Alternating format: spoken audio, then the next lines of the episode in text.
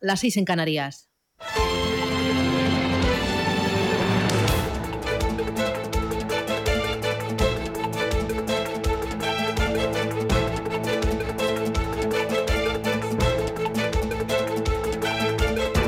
Capital Intereconomía, con Susana Criado.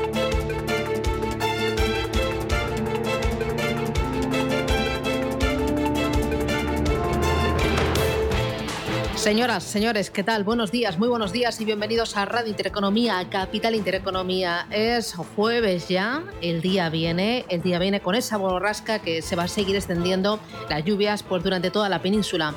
La nubosidad va a llegar al norte peninsular por la tarde, se va a quedar anclada prácticamente todo el día en el sureste de España, causando un empeoramiento del tiempo en Andalucía, en Murcia, en la Comunidad Valenciana, así como en amplias zonas de Castilla-La Mancha.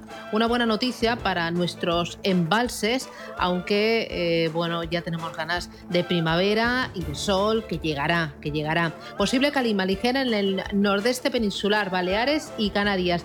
Y en cuanto a las eh, temperaturas, em, bueno, pues eh, las temperaturas eh, van a ser muy similares a las eh, del día de ayer. Eh, vamos a ver Semana Santa, porque vamos a pasar en esta Semana Santa de mm, hacia, hacia más calor, sí, más calor de lo habitual en la mayor parte de España. Son previsiones todavía provisionales. Las precipitaciones del 10 al 18 de abril podrían concentrarse en el norte y ser más escasas en el sur, pero bueno, ya iremos viendo. Pero ya hay ganas y se nota en el ambiente que dentro de nada pues hay unas, unas vacaciones bien merecidas. Bueno, con la mirada puesta en el tiempo y con la mirada puesta en el parte de guerra. Rusia ha intensificado su ofensiva en el Donbass y ha continuado con los bombardeos en Chernigov y en la región de Kiev pese a haber anunciado ayer una reducción radical de la actividad militar en el norte ucraniano. Parece que el ejército ruso dice que podría anunciar un alto el fuego en el día de hoy, a partir de las 10 de la mañana, y le va a pedir para ello a, Zelensky algunas condiciones. Zelensky va a hablar eh, por videoconferencia en el Congreso el próximo día 5 de abril, y mientras tanto, la inteligencia de Estados Unidos considera que los asesores de Putin están demasiado asustados para decirle lo mal que le va la guerra en Ucrania y lo perjudiciales que han sido las sanciones internacionales. Según Reuters, según The New York Times, hay tensiones entre Putin y su Ministerio de Defensa y el Pentágono ha confirmado que tropas rusas se marchan de Ucrania para reagruparse y también para volver. Veremos. Em, Alemania asegura que Putin va a permitir a los países europeos pagar el gas en euro y Alemania dice que está dispuesta a actuar como garante de la seguridad de Ucrania si está, eso sí, adopta un estatus neutral y anuncia eh, y renuncia a entrar en la OTAN. Mientras el jefe de la inteligencia del Reino Unido asegura que los soldados rusos tienen la moral bastante baja y que se niegan a cumplir órdenes. Es el parte de guerra. Mientras tanto, estamos viendo que mm, el Banco Central de Rusia quiere obligar a que las empresas vendan divisas, sus divisas, y limitar la compra de dólares. Esto ha hecho que el rublo se dispare, se ha fortalecido, lleva 13 eh, sesiones consecutivas de ganancias, eh, compensando el desplome superior al 30% que eh, experimentó en los primeros días de, la invasión. mirando aquí a, a España y al resto del mundo, problemas con la inflación, el Banco Central Europeo podría subir los tipos de interés más rápido de lo previsto el petróleo por debajo de los máximos de la semana pasada. La semana pasada llegó a superar los 121 dólares, hoy ronda los 112, aún así lleva una subida en el año del 45%.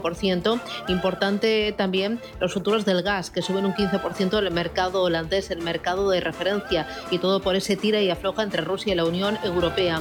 El Kremlin insiste en que sus eh, países eh, enemigos deben pagar el gas en rublos y Alemania, por ejemplo, rechaza hacerlo totalmente.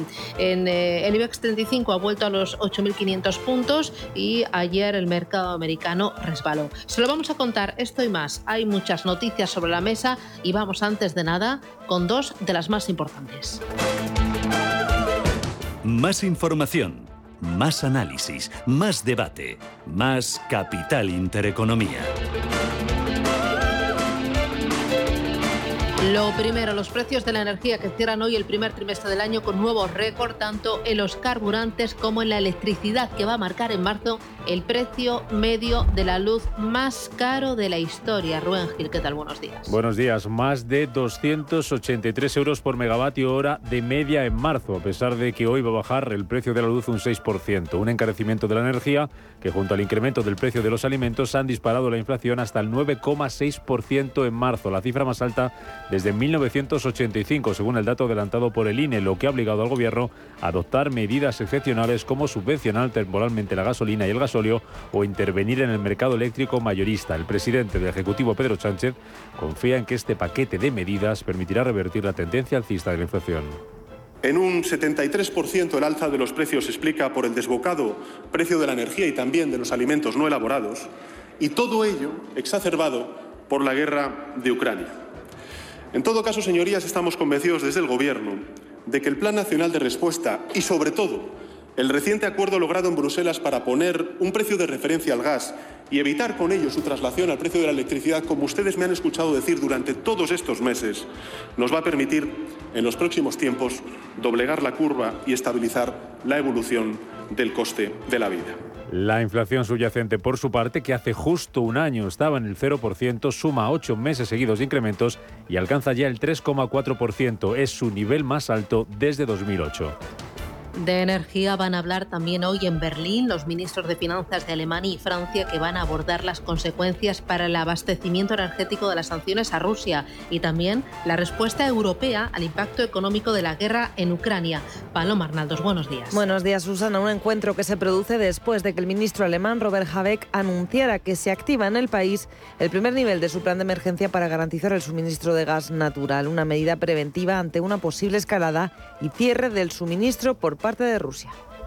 Um el titular de Economía germano asegura que con la declaración de la fase de alerta temprana el abastecimiento está garantizado y dice Habeck que Alemania tiene los depósitos llenos al 25%, por lo que no se encuentra en una situación en la que el Estado tenga que intervenir en el mercado. Además, esta noche el Ejecutivo alemán le llegaban noticias desde el Kremlin y es que Vladimir Putin aseguraba al canciller Olaf Scholz que los países europeos podrán seguir pagando el suministro de gas ruso en euros. El líder ruso había anunciado hace una semana que los países hostiles deberán asumir el pago de energía procedente de Rusia en rublos. En los mercados, las bolsas pendientes de la OPEP, la Organización de Países Exportadores de Petróleo, que tiene previsto fijar hoy el nivel de su oferta conjunta de crudo. Manuel Velázquez, buenos días. Buenos días. A las 12 comienza esa reunión para discutir eh, esa política de suministro para el mes de mayo, que en principio seguirá aumentando en 400.000 barriles diarios. Además, hoy los inversores van a estar pendientes de Joe Biden, que anuncie sus planes para reducir el precio del combustible, que pasan por liberar más reservas de petróleo, en torno a un millón de barriles por día durante los próximos seis meses. Ahora mismo el Bren, el barril de referencia en Europa, está cayendo un 5%, 107,5 dólares el barril. El crudo ligero West Texas, el americano, más de lo mismo, está recortando su precio más de un 5%, está en los 101,6 dólares por unidad. Que están cayendo las bolsas asiáticas en parte por la referencia de Wall Street y en parte por el mal dato del sector manufacturero que vuelve a la contracción en el mes de marzo. Ni siquiera Tokio, el Nikkei, hoy además cuenta con el impulso de las gigantes navieras, se beneficia de este abaratamiento del crudo. Tenemos tan solo subidas testimoniales en Seúl y Bombay. Los futuros en Wall Street a esta hora anticipan ligeros avances en torno al 0,2%, signo positivo, avances eh, para las principales bolsas europeas y hoy los inversores también esperan conocer el dato de inflación de Francia e Italia, también pendientes del dato de paro de febrero en la zona euro e Italia y el PIB del cuarto trimestre en Reino Unido. Aquí en nuestro país, el INE publica la cifra de negocio empresarial de enero y los alojamientos extrahoteleros del mes de febrero. Y el Banco de España, la deuda de las administraciones públicas del cuarto trimestre y la balanza de pagos de enero. En Estados Unidos, la referencia del paro semanal y el índice de precios PCE. Y en el ámbito de los negocios, BlackBerry y H&M publican resultados. Línea Directa y Aedas Home abonan dividendo entre sus accionistas. Jackson. Bueno, cascada de referencias para esta jornada de jueves. La verdad es que vamos a estar más que entretenidos, sin pestañear y mirando las pantallas y mirando también a la prensa. Titulares de la prensa económica, Elena Fraile, buenos días. ¿Qué tal? Buenos días. Pues la prensa despierta esta mañana hablando precisamente de ese dato de la inflación que se ha convertido ya en la principal amenaza para la economía española y es que en marzo ha saltado al 9,8%, un dato espectacular que no se veía en España desde el año 1985. El IPC devalúa los depósitos de las familias españolas en torno a los 94.000 millones, mientras Lagarde considera que la inflación seguirá subiendo y se prolongará más de lo previsto a causa de la guerra. También titular destacado esta mañana en la portada del diario Cinco días para la inflación que dilapida, dice, 70.000 millones en sueldos y en ahorro. Y en la portada del diario El Economista también habla de cómo el IPC llega al 9,8% en marzo, pero muestra también un titular que llama la atención, que habla de Alemania. Dice que estaría preparando a su población para racionar el consumo de gas. Estaría activando esa alerta temprana en su plan de emergencia. Son las 7 y 10, 6 y 10 en Canarias. Esto es Radio Intereconomía. Vamos con los titulares del jueves. En Radio Intereconomía. Las noticias capitales.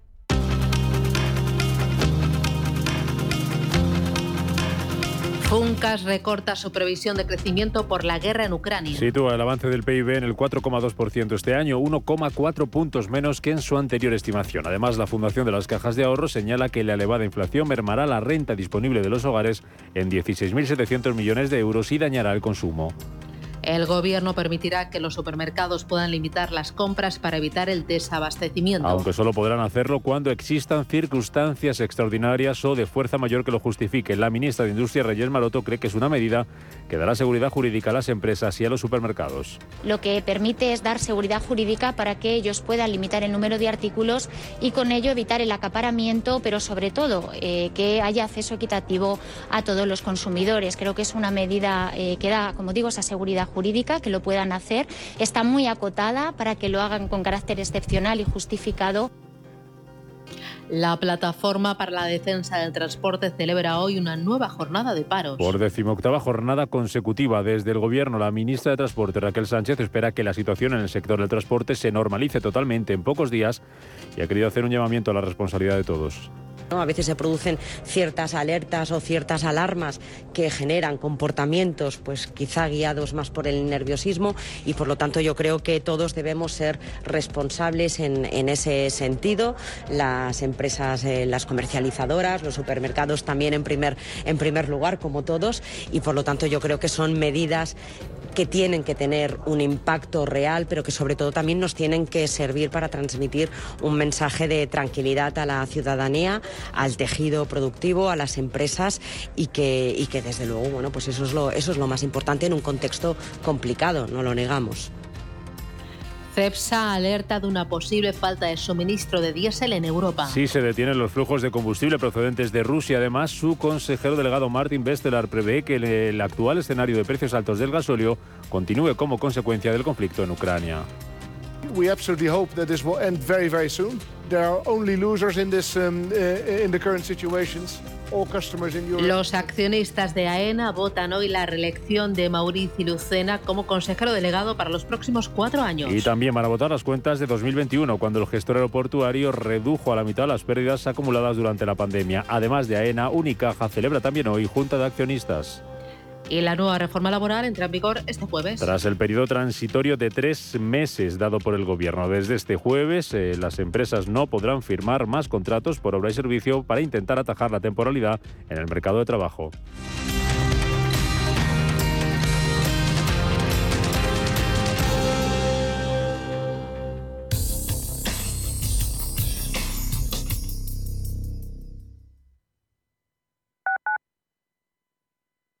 Alliance Bernstein, comprometidos con la sostenibilidad y el cambio climático, les ofrece la información del tiempo.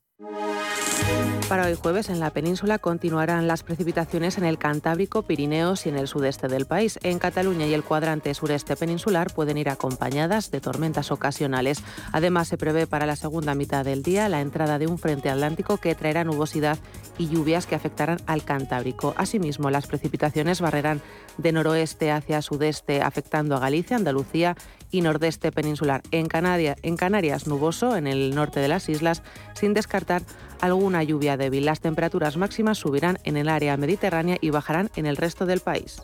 Alliance Bernstein, comprometidos con la sostenibilidad y el cambio climático, les ha ofrecido la información del tiempo.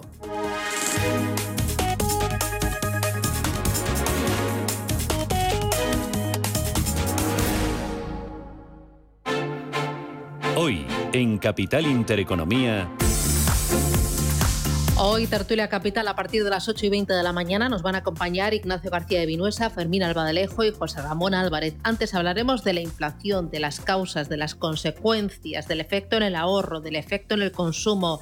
Hablaremos eh, también de las medidas que ha tomado el gobierno y que podría tomar para intentar mitigar esta escalada de precios. ¿Hasta cuándo nos va a acompañar? Hoy hablaremos con Ángel de la Fuente, director de FEDEA. Esto y mucho más aquí en Radio Intereconomía.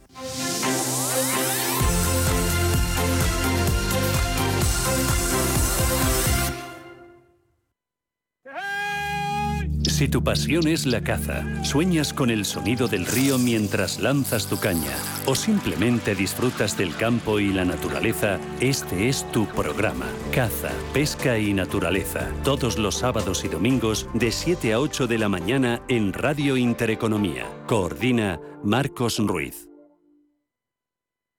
Los miércoles de una y media a dos de la tarde, Foro Empresas CEO, centrados en la organización. Proponemos consejos y soluciones para optimizar recursos y operativas al alcance de todos los que dirigen o son responsables de empresa. Los miércoles a la una y media de la tarde en Radio Intereconomía, Foro Empresas CEO.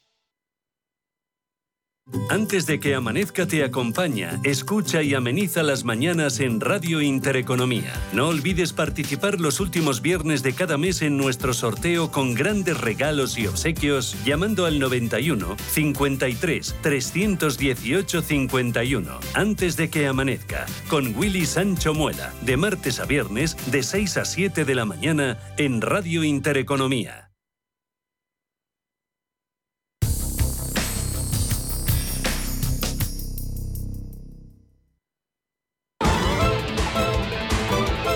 Hola Luz, la tecnológica de energía verde, patrocina este espacio. Un espacio en el que vamos a mirar a las eh, principales bolsas del mundo. Enseguida miramos al mercado americano, les contamos cómo vienen los futuros, cuáles van a ser las claves para el día de hoy. Vamos a mirar también a Europa y recordar el mensaje del Banco Central Europeo y las previsiones también que tiene el mercado respecto a más subidas por parte del BCE de tipos de interés y cómo lo está reflejando el mercado de la renta fija. Pero antes, muy importante, mirar a Asia y empezar, Manuel, por el tiempo real. Pues eh, lo que tenemos eh, es signo visto en el continente asiático, mayoría de caídas en cualquier caso, aunque están siendo más moderadas hoy en Tokio, un cuarto de punto a la baja. El índice de Shanghai pierde de dos décimas porcentuales. Eh, otras referencias eh, pues eh, las tenemos en el Hansen de Hong Kong, la caída más abultada de hoy. Está retrocediendo un 0,9%. Números verdes hoy, aunque son testimoniales, sube un 0,15%. El Sensex, la bolsa de la India. Australia, un 0,1%. El ASX 200, Sydney y Seúl. El Kospi está registrando avances del 0,38%. Una jornada en la que el fondo del mercado sigue siendo el de que no hay avances en las negociaciones para acabar con el conflicto entre Ucrania y Rusia, que además tenemos un mal dato de PMI manufacturero en China que refleja contracción de la industria durante el mes de marzo y resultados trimestrales peores de lo esperado. Hoy era el último día y ha, habido en buena parte bastantes compañías que han presentado cuentas de 2021, pero además hoy las bolsas asiáticas cuentan con un problema que es que van a llegar tarde a esta situación, eh, este super jueves energético en el que se van a tomar muchas decisiones para abaratar el precio de los combustibles, eh, tanto Joe Biden como como el seno de la OPEP. Y claro, la sesión concluye en unos minutos. En el caso de Japón, eh, todavía quedan algo más de dos horas al menos en las bolsas eh, chinas. Como decíamos, sacude el sentimiento de los inversores el dato de la actividad de las fábricas en China durante el mes de marzo, un mes en el que se vive la peor hora de COVID eh, desde que concluyera el primer confinamiento hace exactamente dos años, en marzo de 2020. Ha dejado una lectura de 49,5 puntos, pero además en el plano corporativo es lo que está marcando la sesión de hoy. Las acciones de Baidu están cayendo casi un 4%. La compañía ha sido añadida a una lista de empresas que podrían ser eliminadas de las bolsas eh, estadounidenses, eh, un asunto que ha lastrado en las últimas eh, semanas a las eh, compañías eh, tecnológicas y además tenemos en cuanto a resultados a Air China, la principal aerolínea del país, que ha ganado un 15% menos en 2021. Estamos hablando de un beneficio de 2.346 millones de euros, muy lastrada, lógicamente, por las restricciones a los viajes. Está cayendo en cualquier caso un 1,6%, no tanto como cabría pensar. Ya saben la estrategia de COVID cero en China pasa factura. El banco ICBC, que ha cumplido con las expectativas del mercado, está subiendo un 1% en Shanghai y también dentro de este índice pues eh, tenemos a China Southern Lines eh, superando las previsiones, aunque en cualquier caso hoy cae, está corrigiendo en torno al 1%. Y la Teleco China Communication está registrando caídas del 2,8% a pesar de que la compañía, o lo que dicen en el, mercado, es que ha superado las eh, previsiones. Y por último, en el sector inmobiliario, Country Garden, por debajo de lo esperado, sube un 0,15%. Su división de servicios, eso sí, está recortando un 1,3% en el eh, Hansen de Hong Kong. Hoy las principales eh, caídas eh, las observamos en Shinsu Intel Properties. La Socimi está perdiendo 6 puntos porcentuales, muy cerca de ese porcentaje la biotecnológica Buxi. Entre las ganancias hoy tenemos a otra compañía ligada al sector inmobiliario, Longford Properties, arriba un 2,9% y otro banco, China Construction Bank, que sube un 2,2%. También es una buena jornada para algunas compañías mineras, por eso está en positivo el ASX 200, la bolsa de Australia. Sin ir más lejos, dentro de Hong Kong vemos como City Pacific en los puestos de honor, en el cajón del podio, se cuela con avances del 2%. Y como decíamos al principio de este programa, ni siquiera las navieras eh, que hoy vuelan por esa caída del precio del petróleo, lógicamente les eh, beneficia, les impulsa a estas compañías que gastan muchísimo combustible, como Kawasaki Kisenkaisa, Nippon Yusen o Mitsui, que están subiendo un 6% las tres. Ni siquiera permite que el Nikkei de Tokio avance, está registrando caídas del 0,57%. Las principales caídas hoy en un holding como Recruit, que pierde un 3,5%, o Nippon Express, abajo un 3,3%. Muy bien. Echamos un vistazo ahora al mercado americano. Los futuros Paloma, ¿cómo vienen? Vienen en verde con avances suaves. En el caso del futuro del Dow Jones, muy plano, subida del 0,04%, un 0,15 rebota el futuro del SP500 y un poco más el del Nasdaq, arriba un 0,41. Muy bien. Eh, los futuros en Europa, ¿cómo vienen? Ángeles Lozano, buenos días. Muy buenos días. Con subidas eh, ligeras, el futuro del FT100 gana un 0,15, el futuro del DAX arriba un 0,22 y el futuro del Eurostox 50 recupera un 0,3. Muy bien. Vamos a mirar el mercado americano primero. Cuéntame, eh, Paloma, referencias para el día de hoy, que va a ser lo más importante, y luego el día de ayer un pequeño balance. Pues el mercado americano afronta su última jornada de negociación del mes de marzo con datos de empleo, con solicitudes iniciales de subsidio por desempleo, como cada jueves. También vamos a tener en materia laboral informe Challenger de despidos de marzo. Además tenemos reunión de la OPEP, se publica el gasto de ingresos personales de febrero y el PMI de Chicago del tercer mes del año. Además, en el plano corporativo tenemos también resultados, los de Walgreen Boots y los de BlackBerry. Ayer venimos de un día de caídas que ponían fin a una racha de cuatro días de ganancias para el mercado americano. El Dow Jones retrocedía un 0,19, el SP un 0,6 y el Nasdaq más de un 1%, un 1,21. El SP recordemos, ha recuperado los niveles de los 4.600 puntos. Cotiza a menos de un 3% de su máximo histórico que marcaba a principios del mes de enero. Los vaivenes del mercado energético tienen impulso en la sesión a los títulos de las petroleras. Destacaban las subidas de Valero de aproximadamente un 4 y de Philips 66 que ganaba alrededor de un 4,8%. Fue mal día para los semiconductores. Vimos a Marvel Technology caer un 4,1%, Nvidia perdía más de un 3%, Micron se dejaba un 3,5% a pesar de haber publicado unos resultados más sólidos de lo esperado. Entre los valores del Dow Jones destacaban las subidas de United Health, ganaba un 2, de Walmart, que rebotaba un 1,8 o Johnson Johnson que se revalorizó por encima del punto porcentual, mientras que las pérdidas más acusadas fueron para Home Depot de casi el 3% y para Salesforce que recortó un 2,9. Por otro lado, el mercado de bonos continúa lanzando señales de alerta, no obstante la inversión ha durado, la inversión duraba poco, ya que la rentabilidad del bono a dos años se moderaba hasta el 2,3%, la del 10. El bono a 10 años marcaba niveles cercanos también al 2,30. En cuanto a las referencias macroeconómicas, en Estados Unidos se publicaban ayer cifras de empleo privado de marzo. Según ADP, la economía americana creó 455.000 puestos de trabajo el mes pasado, en línea con lo esperado por el consenso. Y también la referencia del día era el dato final del PIB de Estados Unidos para el cuarto trimestre de 2021, que se revisaba ligeramente a la baja hasta el 6,9% desde el 7% anterior. Muy bien. En España y en Europa ayer vimos como el IBEX 35 volvía a los 8.500 puntos. Del IBEX Solaria rebotó más de un 6%, Grifos un 5,63%, Farmamar casi 4 puntos porcentuales y Farolillos Rojos IAG un 3,28% a la baja. Santander recortó más de un 3% y caídas también superiores a los 3 puntos porcentuales para Fluidra. ¿Qué pasó en el día de ayer? ¿Dónde estuvieron las claves, Ángeles? Fue una jornada de ventas generalizadas en las bolsas europeas eh, tras los días eh, precedentes que habían estado marcados por las subidas.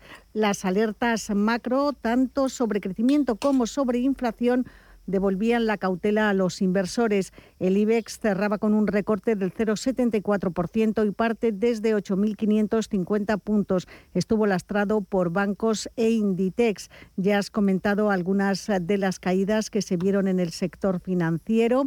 Santander, por ejemplo, que se dejaba más de un 3%, BBVA perdía dos puntos porcentuales. Vimos también a Inditex optar por la corrección, sus títulos cedían más de un 2% y mm, la recuperación en el precio del petróleo favorecía subidas en empresas como Repsol que ganaba más de dos puntos porcentuales. Las perspectivas de desaceleración van cobrando fuerza en el mercado, sobre todo en el de deuda, donde hay alerta de recesión por primera vez desde septiembre de 2019. El indicador que predice las recesiones se ha adentrado en niveles propios de una contracción. Y el resto de las bolsas europeas también corregía las subidas precedentes. El DAX eh, retrocedía un 1, 45, París cedía un 0,74 y el MIPTEL italiano terminaba plano. El FT100 de Londres, que tiene muchas más compañías vinculadas a las materias primas, se desmarcaba con una subida del 0,55% gracias a empresas eh, como BHP Billiton o Río Tinto que sumaban más de un 4%. Alberto Matellán, economista jefe de Mafre Inversión, nos da consejos para movernos en bolsa en estos tiempos de incertidumbre. Eh, acudir un poco más de forma muy seleccionada a las bolsas, porque las bolsas, ahora mismo decíamos antes que están subiendo estas últimas dos semanas, se pueden comportar bien esa tarifaje suave. Es decir, estamos viendo que los PIBs se están revisando a la baja, pero los beneficios empresariales no. Y esto es porque todo ese dinero que hay en el sistema podría traducirse en beneficios empresariales. Por tanto, las bolsas también pueden constituir un refugio, con lo cual se produce la situación contraintuitiva de que en la situación actual quizá una estrategia tradicionalmente agresiva como es irse más a bolsa puede ser más segura que refugiarse en bonos de toda la vida. Bueno, esto es lo más importante del día de ayer. Para el día de hoy, claves. Eh, antes, cuando eh, Manuel leía la agenda, decía, madre mía, si es que no vamos a poder ni respirar, vamos cargaditos este jueves. Vamos eh, cargados en España. El Banco de España publica las cifras de deuda pública del cierre del pasado año y la balanza de pagos de enero. El Instituto Nacional de Estadísticas saca a la luz el índice de cifra de negocios empresarial también de enero. Fuera de nuestras fronteras tenemos tasa de desempleo en la eurozona. En Alemania se publican las ventas minoristas de febrero y las cifras de empleo de marzo. Y en Francia el IPC de este mes de marzo que finalizamos hoy en el ámbito empresarial. Hay que tener en cuenta las juntas de accionistas de AENA y Unicaja y los dividendos de Aedas Homes y de línea directa. Además, Repsol es noticia, el Consejo de Administración celebrado ayer ha acordado convocar Junta General de Accionistas para el 5 de mayo en primera convocatoria y el 6 de mayo en segunda. Y entre los puntos del orden del día figura la distribución de un dividendo de 0,33 euros brutos por cada acción con derecho a percibirlo y que se encuentra en circulación en la fecha del pago, el 7 de julio de 2022. También figura el reparto de otro dividendo de 0,32 euros brutos por título con cargo a reservas libres. Este se va a repartir en enero de 2023 y además el Consejo aprobaba ayer una reducción de capital social por un importe máximo de 75 millones de euros mediante la amortización de un máximo de 75 millones de acciones propias de la sociedad. Hoy además cerramos trimestre y vemos que en este trimestre el peor del IBEX 35 ha sido Inditex con una pérdida del 27,3%. Vive el peor trimestre de su historia en bolsa. En el continuo, el peor Niesa, que experimenta un retroceso del 31,8%. En el trimestre también, eh, mirando la parte positiva, la banca consigue liderar las alzas del IBEX 35. Hay tres bancos en el top 5. CaixaBank con una subida desde enero del 30%, Sabadell del 28%, Farmamar se como tercero con una subida desde enero del 22,6% y Bankinter se coloca en cuarta posición con una subida del 20% en el trimestre. En el ecosistema cripto, Bitcoin se mantiene por encima de los 47 mil dólares. Enseguida vamos a hacer balance de, criptomonedas, de activos digitales y de todo lo que ha pasado en todo, todo este ecosistema. Eh, serán unos minutitos. Y Ethereum lo tenemos en 3.402 dólares. Hola Luz, la tecnológica de energía verde, ha patrocinado este espacio. Número uno mundial en el ranking ESG de compañías eléctricas. Marca mejor valorada del sector. Primera opción del consumidor a la hora de contratar electricidad. ¿Y ahora? Ahora en Hola Luz lideramos una revolución para transformar 10 millones de tejados en energía 100% verde para el mundo. Es la revolución de los tejados. Hola Luz. Últimos días para aceptar la oferta que ha lanzado Otis, multinacional dedicada a la fabricación, instalación y mantenimiento de ascensores y escaleras mecánicas, para adquirir las acciones que actualmente no posee de Zardoya Otis. Si eres accionista de Zardoya Otis y quieres aceptar la oferta de 7,07 euros por acción, consulta con tu banco o asesor financiero. Recuerda que el plazo termina el 1 de abril. Más información en opazardoyaotis.com o en el 900 800 905. Folleto registrado en la CNMV. Vuelve la quincena del aire acondicionado del corte inglés. Hasta el 6 de abril aprovecha el 20% en todas las marcas y el 10% en la instalación básica. Además, te lo dejan montado en 48 horas. Y todo con las facilidades de los tecnoprecios. No esperes y adelántate al calorazo del verano con el 20% en la quincena del aire acondicionado del corte inglés. Consulta condiciones en nuestros centros, también en web y app. Hemos creado un lugar para ayudarte a crecer, donde cada pregunta tiene su respuesta donde acompañamos a empresas y autónomos en su camino hacia la digitalización y sostenibilidad, donde estar al día de ayudas y subvenciones, y donde se impulsa la internacionalización de todos los negocios, con contenidos pensados para aprender, inspirar y crecer. Santander Impulsa Empresa, el lugar para avanzar. En Semana Santa, cultura y patrimonio, y procesiones, y conocer ciudades, y visitar museos, y turismo rural, y naturaleza, y senderismo, y gastronomía, y enoturismo. Esta Semana Santa, Castilla y León. ¿Y tú, cuándo vienes? Junta de Castilla y León. Estamos en constante cambio. El mundo cambia, cambia nuestro entorno. Cambios que nos hacen reflexionar, cambios que nos hacen apostar por fórmulas diferentes. En la radio apostamos por el sector inmobiliario. Súmate al cambio con IDE Inmobiliario. Cada jueves de 11 a 12 de la mañana con Elena Fraile en Radio Intereconomía. Nos sumamos al cambio.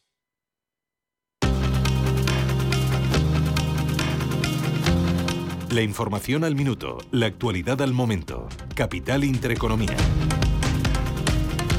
7 y 32 minutos de la mañana, a esta hora del jueves, hay más noticias. El Euribor cerrará el mes de marzo con una nueva subida y encarecerá las hipotecas en casi 200 euros al año.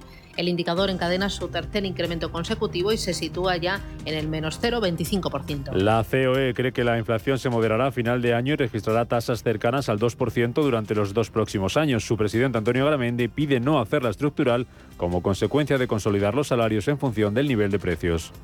El gobierno vigila a las gasolineras tras incrementar algunas en 10 céntimos el carburante desde el lunes. De media, las 11.500 estaciones de servicio que hay en España han aumentado los precios menos de un 1% desde el anuncio de bonificaciones. Los sabios alemanes ven riesgo de recesión para Alemania por su dependencia energética de Rusia. La inflación en aquel país alcanzó un récord histórico del 7,3% en marzo debido al incremento de los precios del gas natural y los derivados del petróleo.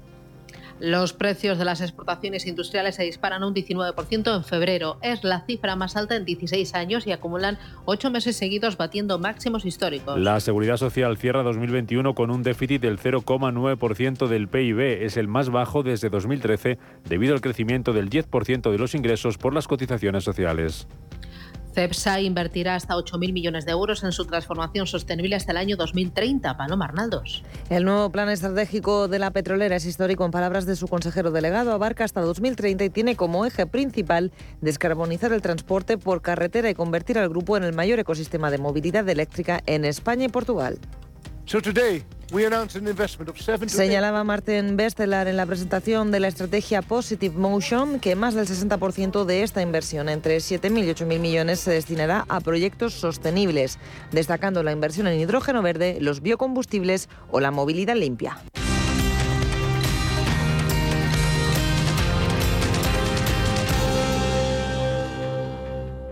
Hoy en día, encontrar la herramienta que pueda resistir el paso del tiempo es fundamental en la renta fija. Es por eso que MFS Investment Management adopta un enfoque Active 360. Visite mfs.com barra Active 360. Tengo café solo, doble con leche manchado, cappuccino, ristreto, americano, irlandés, granizado, frappuccino, maruchino y con cámara. Cámara Café y su plantilla más delirante llegan a la gran pantalla de Cinesa. Estás convocado a reírte mucho. Consulta cines, horarios y calificaciones en cinesa.es. En Cinesa, we make movies better. Si caminas solo, irás más rápido. Si caminas acompañado, llegarás más lejos. Luna Sevilla es su asesor patrimonial de referencia. Prestando nuestros servicios como agentes de Caser Asesores Financieros, somos una empresa con amplia experiencia profesional y una clara apuesta por la formación de calidad, la información transparente y objetiva y por el asesoramiento financiero personalizado y continuado. Si desea más información, visite lunasevilla.es o llámenos al 91 762 3442.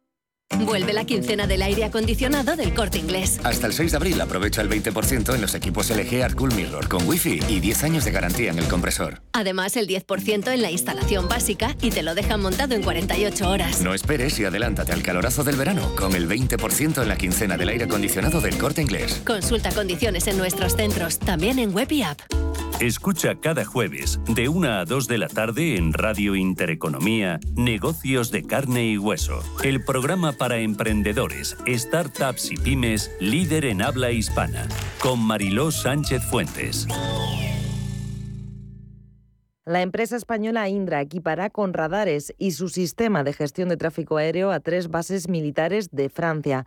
Se trata de un hito de la industria nacional española que sitúa a Indra a la vanguardia de este tipo de sistemas para la detección, monitorización, automatización y control de bases aéreas.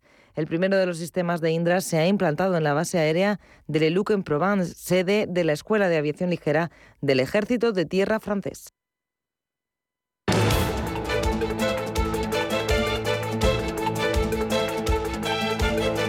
El primer análisis de la mañana.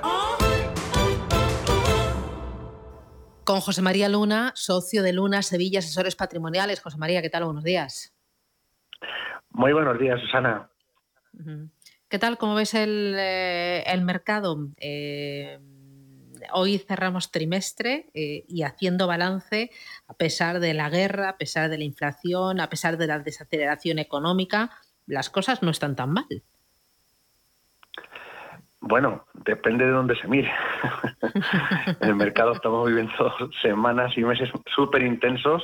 Sí, mucha volatilidad sí, pero si ves los índices, eh, no están muy en negativo para la que está cayendo.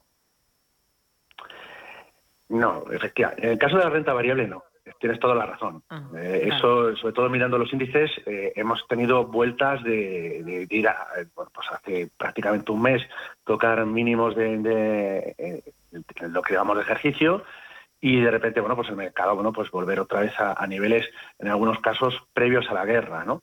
Lo que decía que depende de dónde se mire, porque, claro, uno se fija la renta fija y ahí es donde está viendo la gran y enorme sangría y probablemente es lo que más están sufriendo en estos momentos muchos de los ahorradores y los inversores españoles que están viendo que la subida, la espectacular subida de la inflación, si a eso le añadimos la rentabilidad negativa que obtienen con fondos de deuda o ya no digamos en, el propio depósito, la realidad es que ahí es donde realmente se está perdiendo dinero, ¿no? Y es lo que más normalmente suele acumular el inversor español en fondos de inversión, en mixtos o en fondos puros de deuda. Ahí es donde se está produciendo la enorme sangría.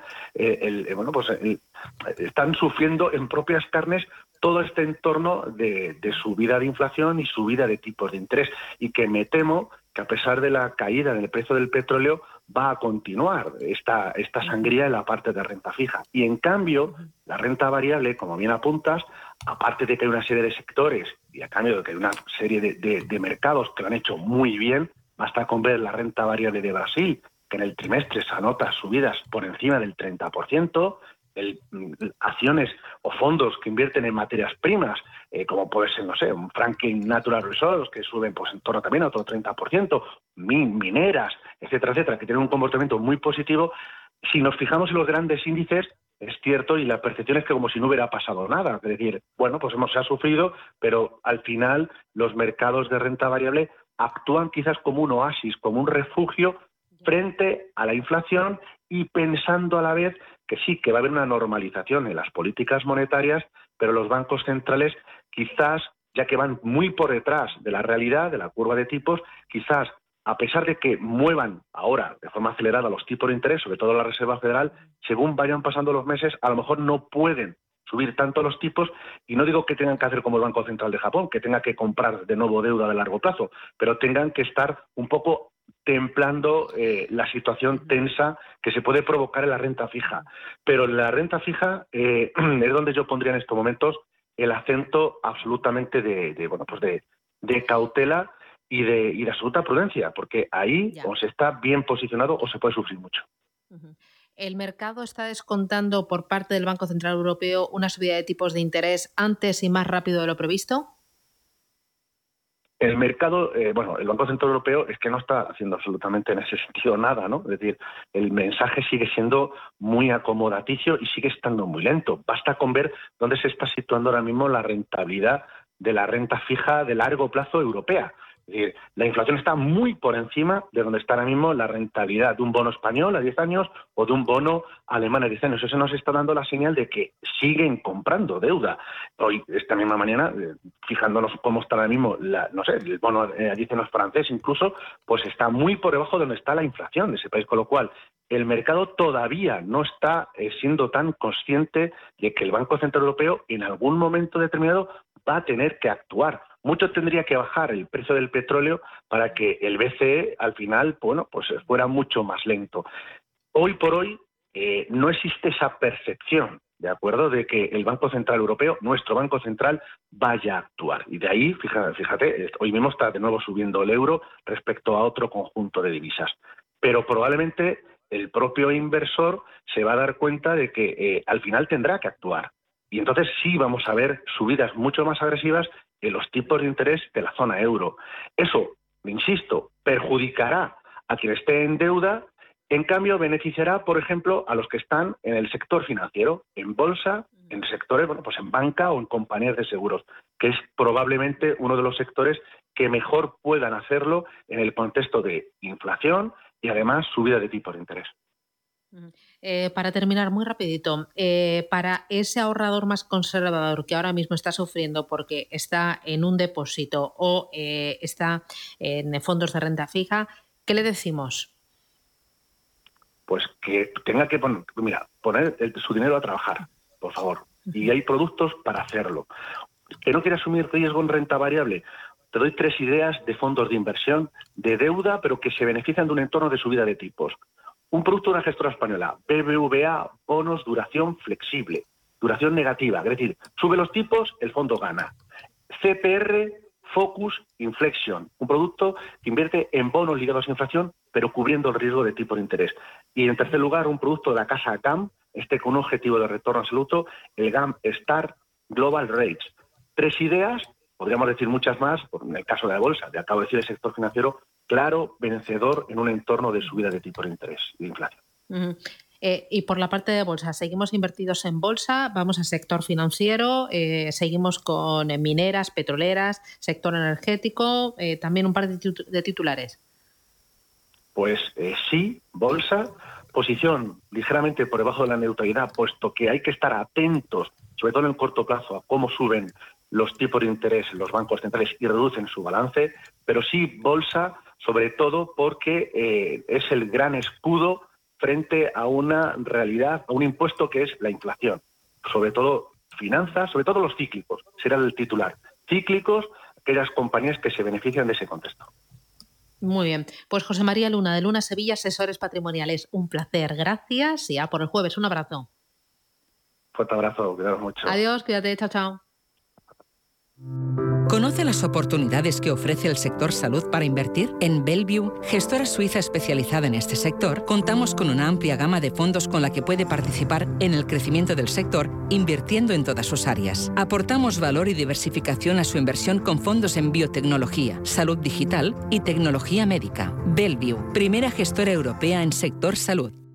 Vuelve la quincena del aire acondicionado del corte inglés. Hasta el 6 de abril aprovecha el 20% en los equipos Fujitsu Serie KG con mínimo consumo y máximo silencio. Además, el 10% en la instalación básica y te lo dejan montado en 48 horas. No esperes y adelántate al calorazo del verano con el 20% en la quincena del aire acondicionado del corte inglés. Consulta condiciones en nuestros centros, también en web y app. Si mantienes la cabeza en su sitio, cuando a tu alrededor todos la pierden, si crees en ti mismo cuando otros dudan, el mundo del trading es tuyo. Trading 24 horas, un sinfín de oportunidades.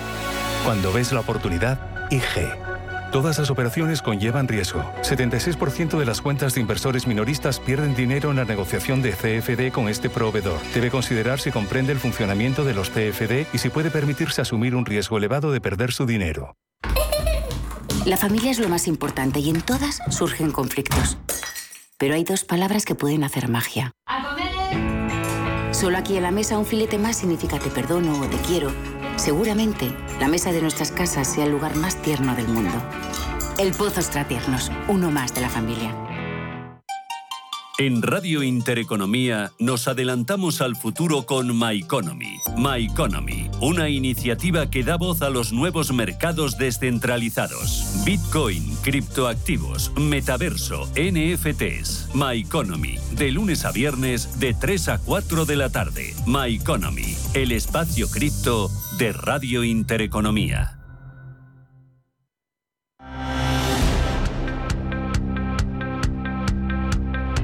Capital Intereconomía, clave para anticiparse y acertar en los mercados. Prensa económica y prensa nacional. Elena Fraile, adelante, portadas. Pues comenzamos con la prensa económica que lleva como su principal titular habla de la inflación y es que la inflación se ha convertido en la principal amenaza para la economía española. En marzo ha saltado al 9,8%, un dato espectacular que no se veía en España desde el año 1985. Una inflación tan desbocada que está castigando a empresas y también a las familias que ven reducidos esos depósitos bancarios en 94.000 millones de euros.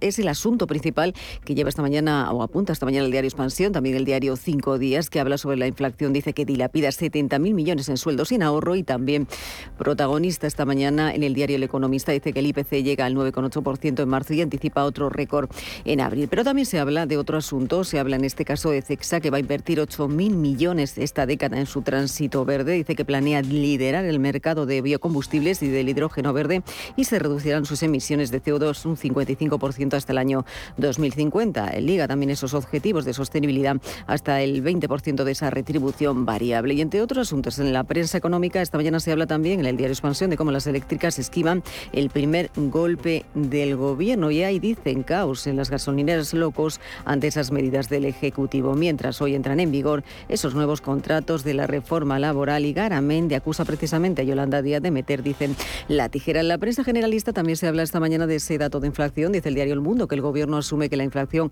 récord desborde de su plan en 24 horas, aunque la cifra está generando preocupación y estaría llevando al Gobierno ya a contemplar que es más que posible que haya que añadir más medidas a las ya tomadas y que la vigencia de estas tengan que extenderse más allá de lo previsto que era ese mes de junio. También muestra esta, este protagonista esta, este asunto en la portada del diario El País, dice que la inflación roza ese 10% y en la portada del diario ABC dice que el Gobierno solo pone parches a la inflación desbocada. Dice que los expertos suspenden la estrategia de Sánchez para controlar la escalada de los precios y avisan de que apenas se logrará reducir un punto el IPC que ya marca la cifra histórica de ese 9,8%. Entre otros asuntos también, la portada del diario La Razón muestra en su principal titular cómo Podemos y sus socios boicotean la foto de la unidad de Sánchez. Dice que sus aliados le torpedean en el tema del Sáhara. Y otro de los asuntos también de los que se habla esta mañana en la prensa, las puertas precisamente de celebrarse ese congreso del Partido Popular en Sevilla. Habla esta mañana en una entrevista en la portada del diario El Mundo el expresidente del gobierno José María Aznar. Habla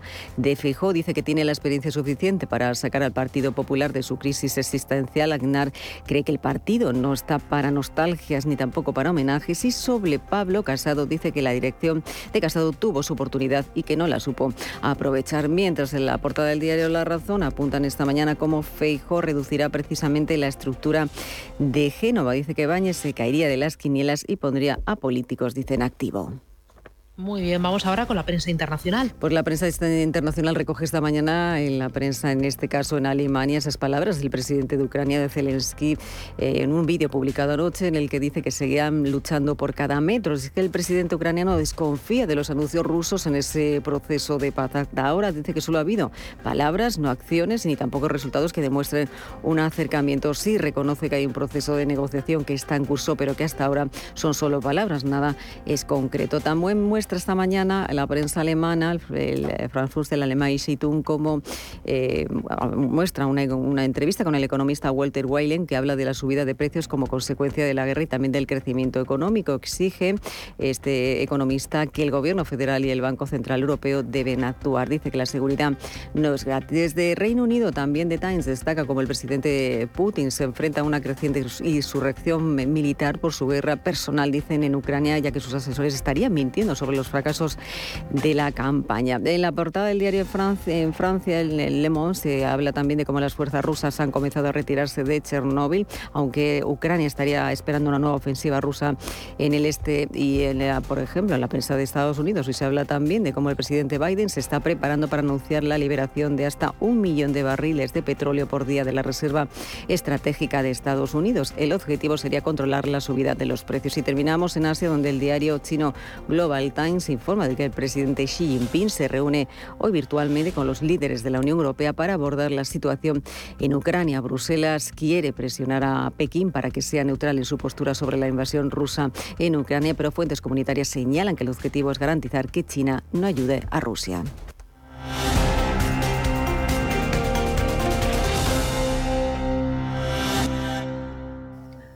Nueve minutos llegamos a las ocho de la mañana. Tenemos esta hora aquí en Radio Intereconomía un mensaje importante para todos aquellos que tengan más de 65 años o para sus familiares. Si tienes más de 65 años y vivienda en propiedad, puedes conseguir esa liquidez extra que necesitas. Puede servirte para aumentar tu nivel de vida, cancelar deudas, pagar un cuidador, para ayudar a un familiar o simplemente para lo que tú quieras. Descubre la hipoteca inversa de Óptima Mayores y consigue la tranquilidad económica que te mereces. Y por supuesto podrás seguir viviendo en tu casa, porque seguirá siendo tuya. Para tener más información, dame una página web o dame también un teléfono. Nos podemos informar completamente gratis en el 970 70 77. Repito, 970 70 77 o visitando esta página web optimamayores.com.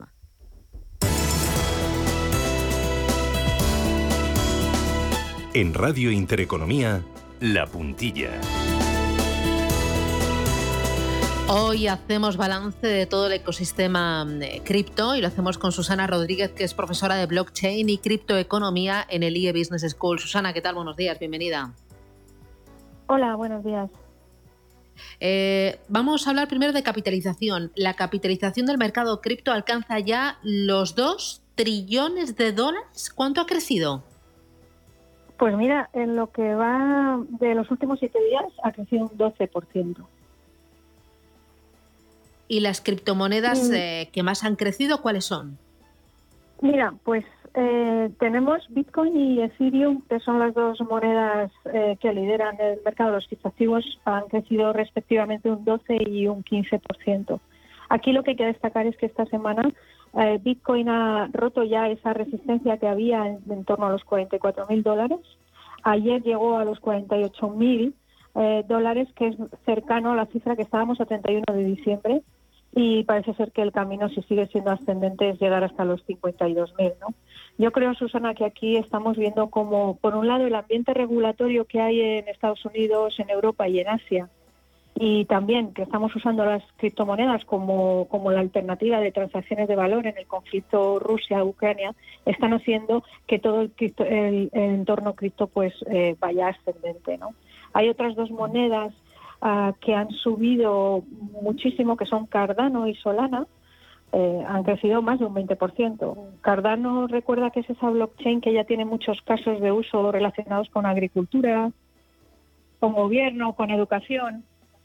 Y, esta semana, bueno, pues está con unos precios muy, muy, muy por encima de lo esperado.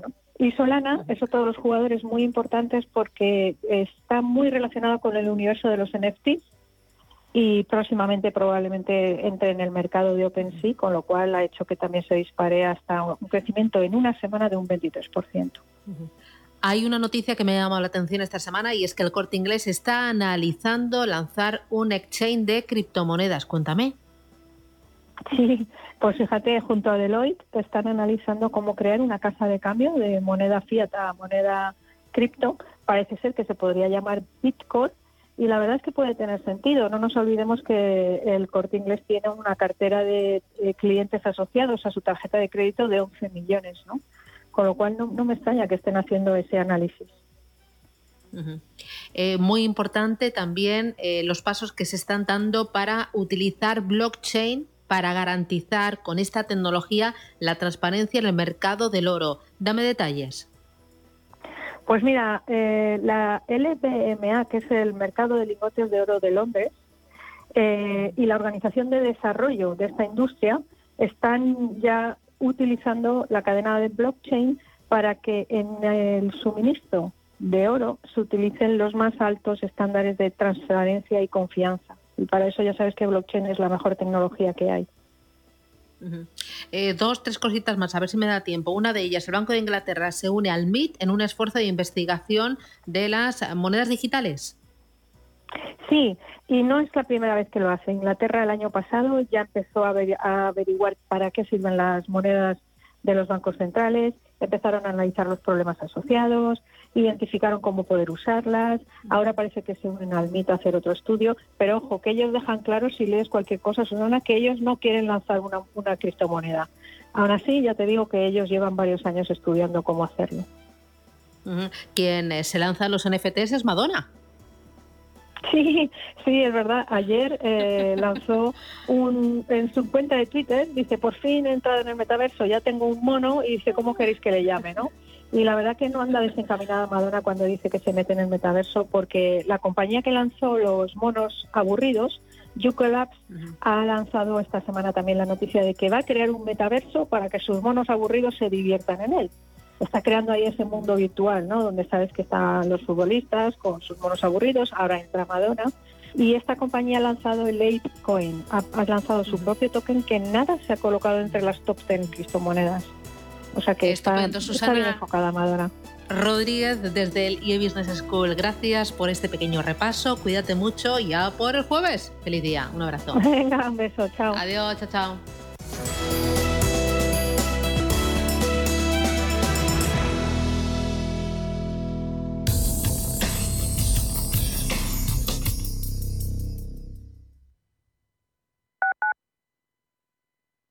Automatic, expertos en reparación y mantenimiento del cambio automático de tu coche, te ofrece la información del tráfico en Madrid.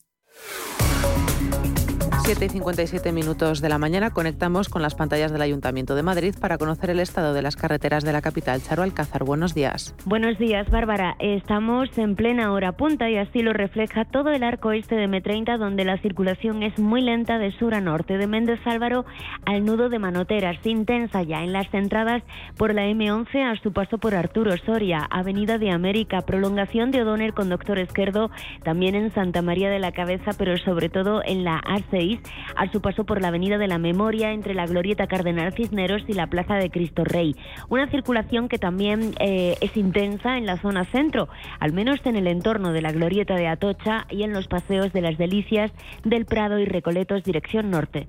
Automatic, expertos en reparación y mantenimiento del cambio automático de tu coche, te ha ofrecido la información del tráfico en Madrid.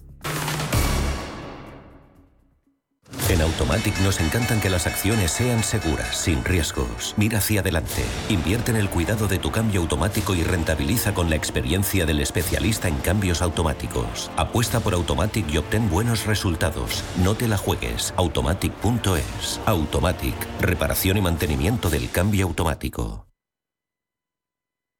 Un hogar en orden con las rutinas organizadas aumenta nuestro bienestar y nos proporciona paz interior. Pautas de orden, decoración, cocina, muebles, aromas, limpieza, salud. Todo el mundo del hogar tiene cabida en la mañana de los sábados en Radio Intereconomía, en Casa con María. Los sábados de 10 a 11 de la mañana con María Leániz.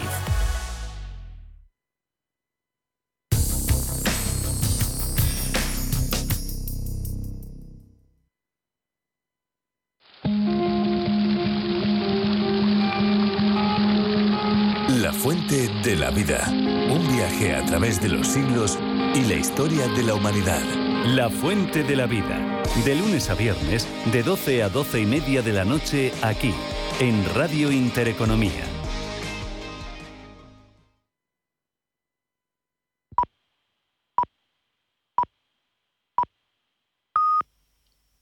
Son las